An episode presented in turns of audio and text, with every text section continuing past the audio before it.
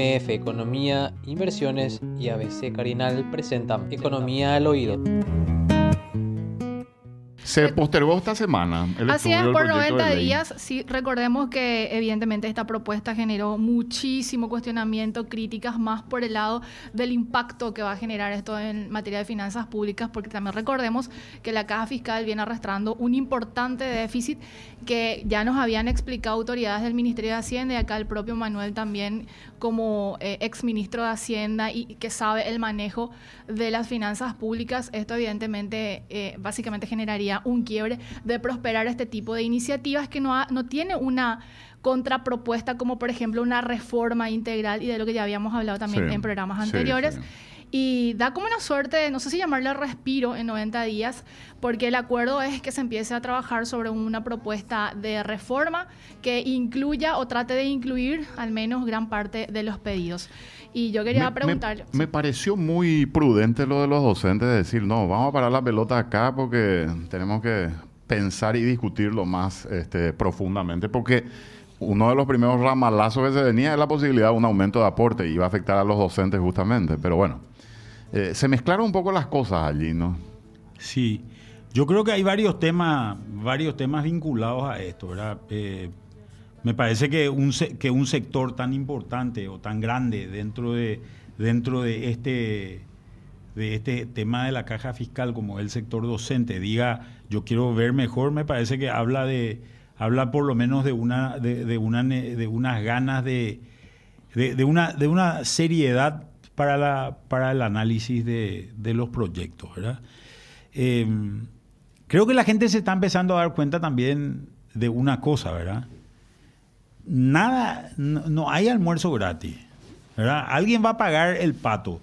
Y los primeros que van a pagar el pato son los que no están jubilados eh, hoy que no van a tener jubilación mañana, ¿verdad? 70% de la población económicamente activa prácticamente, ¿verdad, Manuel?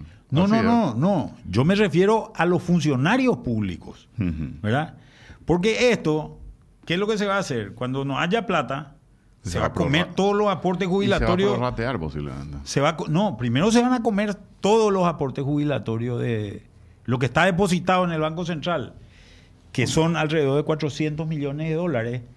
Lo primero que se va a hacer es se va a gastar eso. ¿verdad? O sea, los que hoy son jóvenes le van a pagar a los que hoy son viejos a costa de su propia jubilación cuando ellos sean viejos. Entonces creo que eso la gente empezó a, entender, ¿verdad? Creo que eso empezó a entender que, la pucha, muy lindo tu pesebre, pero, acá vamos, a terminar en el horno nosotros, ¿verdad? Porque va a llegar un momento que no va a haber plata, ¿verdad? No va a haber nomás plata. No, es cuestión de hacer números nomás. Porque eso no es una, estimación, eso es matemático. Se va a hacer los números y dentro de pocos años se acaba la plata. Pero y el número que yo te hice en algún momento, eh, Roberto, si vos trabajás 25 años y aportás el 16%, tenés que hacer por cada mil guaraníes, hacer 160 por 25 por 12 y te va a dar tu aporte, ¿verdad? Ese aporte es 48 mil guaraníes. Pero fíjate que vos, la, esperanza de vida en Paraguay es de, de 72 años más o menos, o 75. Vamos, vamos a hacer los... 73 creo que. 70, sí, por ahí. vamos a hacer fácil el cálculo. 25 años aportaste el 16%, o sea, 160 guaraníes por cada mil guaraníes. Juntaste 48 mil guaraníes. Y después vos querés cobrar los mil. Y ponerle que te jubiles a los 50 o sin... No, pero vos que, Puede ser generoso incluso. Querés cobrar los mil durante 25 años. ¿Verdad? Querés cobrar los mil durante 25 años. Entonces tenés que hacer 25 por mil por 12. Y ese número es 300 mil guaraníes. O sea, vos juntaste 48 mil y, querés llevar 300 mil. No, ay, tu tía. Vos podés hacer política, podés discutir lo que quieras. Y dicen entonces, vamos a poner el aporte estatal. El aporte estatal es... 9,5. Eh, de, de 9,5. Hoy el Estado paraguayo está poniendo 220 millones de dólares. Es la estimación para este año. No, ese es el aporte ya del Estado, ¿verdad? Mm. Si vos dividís entre la cantidad de salarios que hay, ese es un aporte estatal del, 9, del 8%. Del 8 ya es. O sea, hoy ya está haciendo un aporte del Claro, 8% lo que pasa que bajo se- otro concepto. Lo que pasa es que se le va todo a un grupo nomás. Se va casi todo a los policías y militares. Yo lo que haría es poner una ley y decir, bueno, perfecto, esto que estamos poniendo para policías y militares, que ya es lo que ponemos, ¿verdad? Que se distribuya equitativamente entre todos.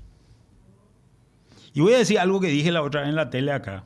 Esto no le afecta a los jubilados. No le afecta a los jubilados. No me manden más mensajes de texto retándome, porque ustedes no tienen nada que ver. Cambien de canal. Váyanse o apaguen su radio, escuchen música. Los jubilados no le afecta esto. Tiene que quedar claro eso. Esto le afecta fundamentalmente a los que no se van a jubilar, a, lo- a- a los que no están jubilados, los que están aportando. Eh, Yo no diría eso, Manuel, porque en un momento dado, si esto se convierte en una bola de nieve, se puede prorratear el beneficio. ¿no? Eso- acuérdense que eso lo dijo el Ministerio de Hacienda y acuérdense que eso está en la ley. Yo les diría, tengan cuidado porque por ahí se prorratea y cobran menos incluso. Bueno, pero no, es que nosotros le estamos tratando de sacar su No, jubilación. No, ya ¿verdad? sé, digo, es una realidad, es otro escenario posible, Manuel.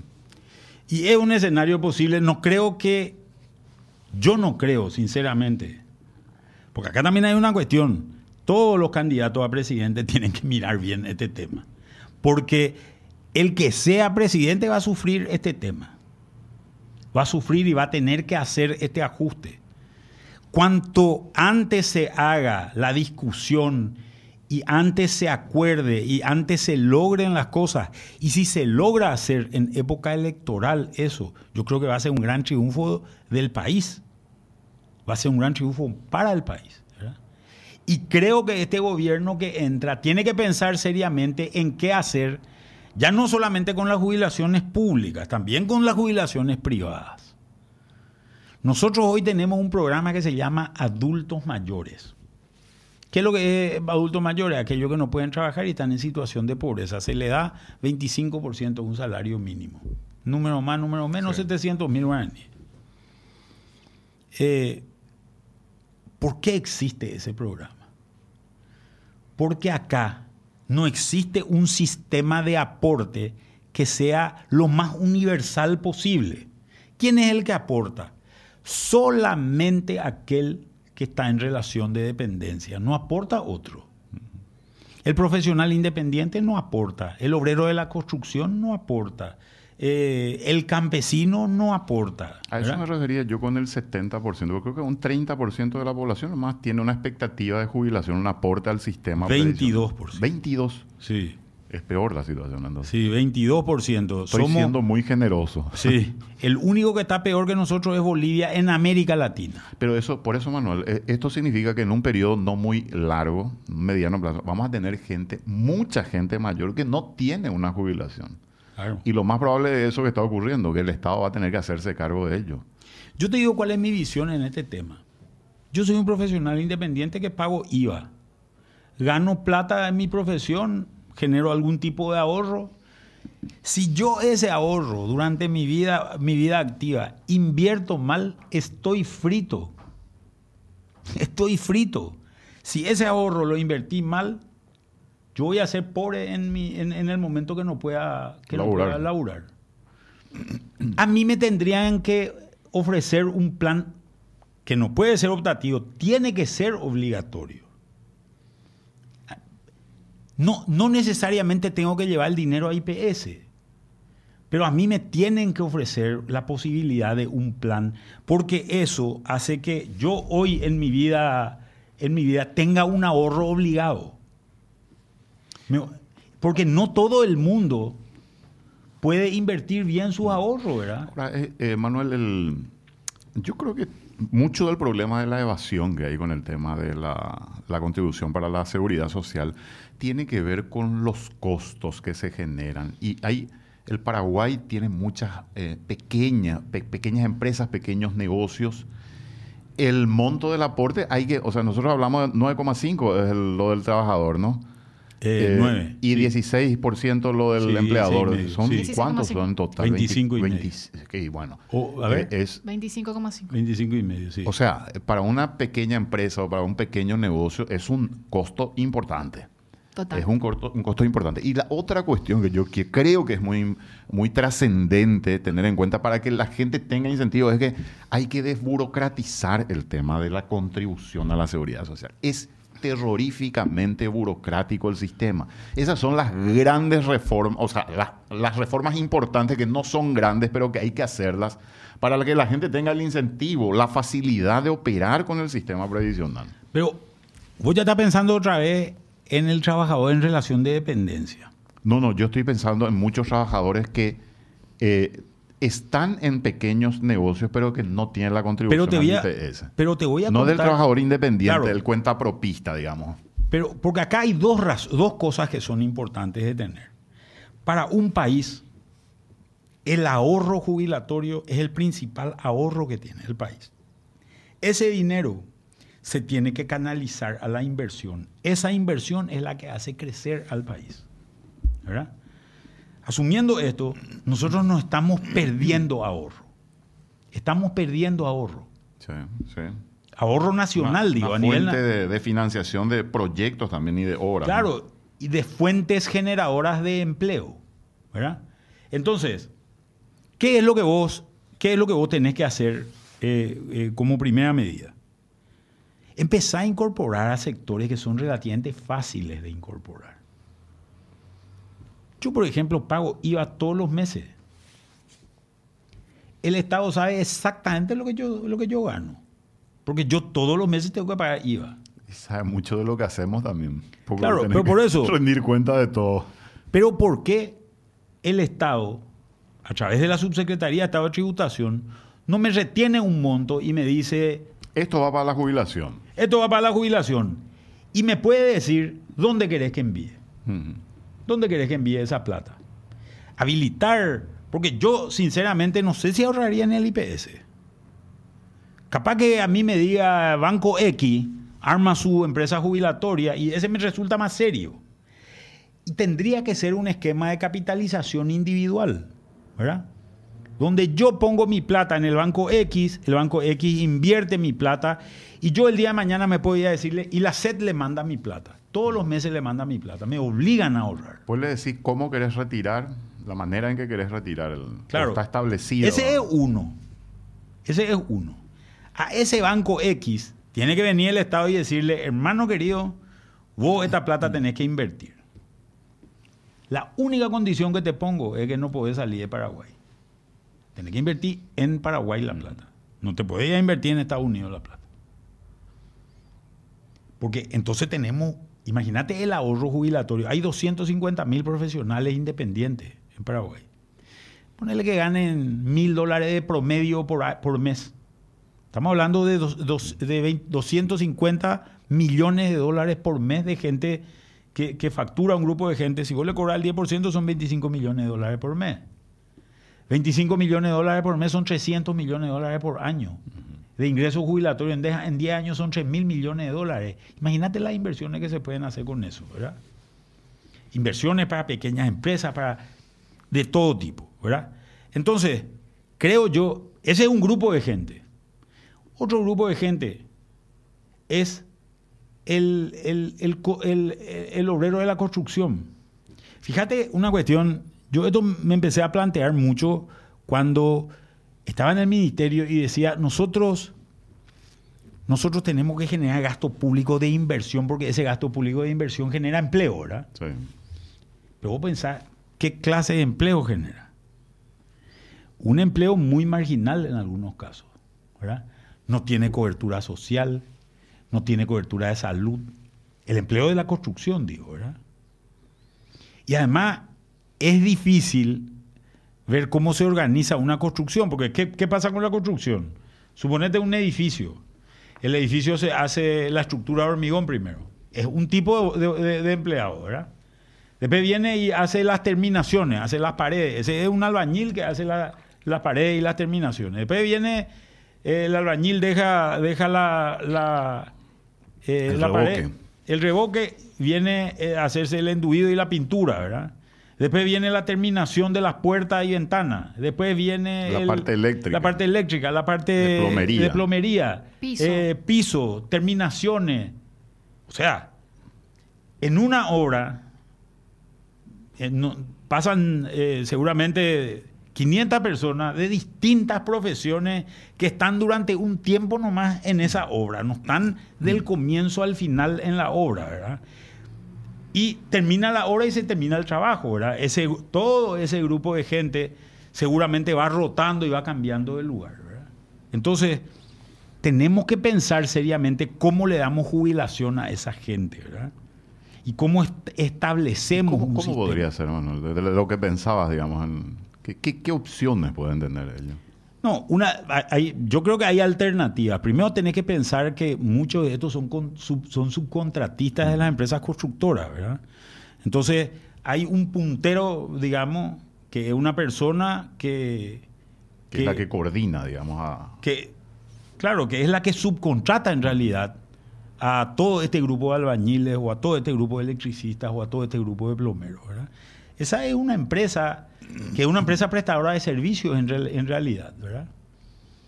Yo creo que el pago que le hace la empresa constructora a, ese, a esa empresa tiene que estar separado, donde tiene que haber una parte, eh, tiene que estar discriminado lo que yo pago como salario y lo que yo pago como jubilación o como asistencia social a esa gente.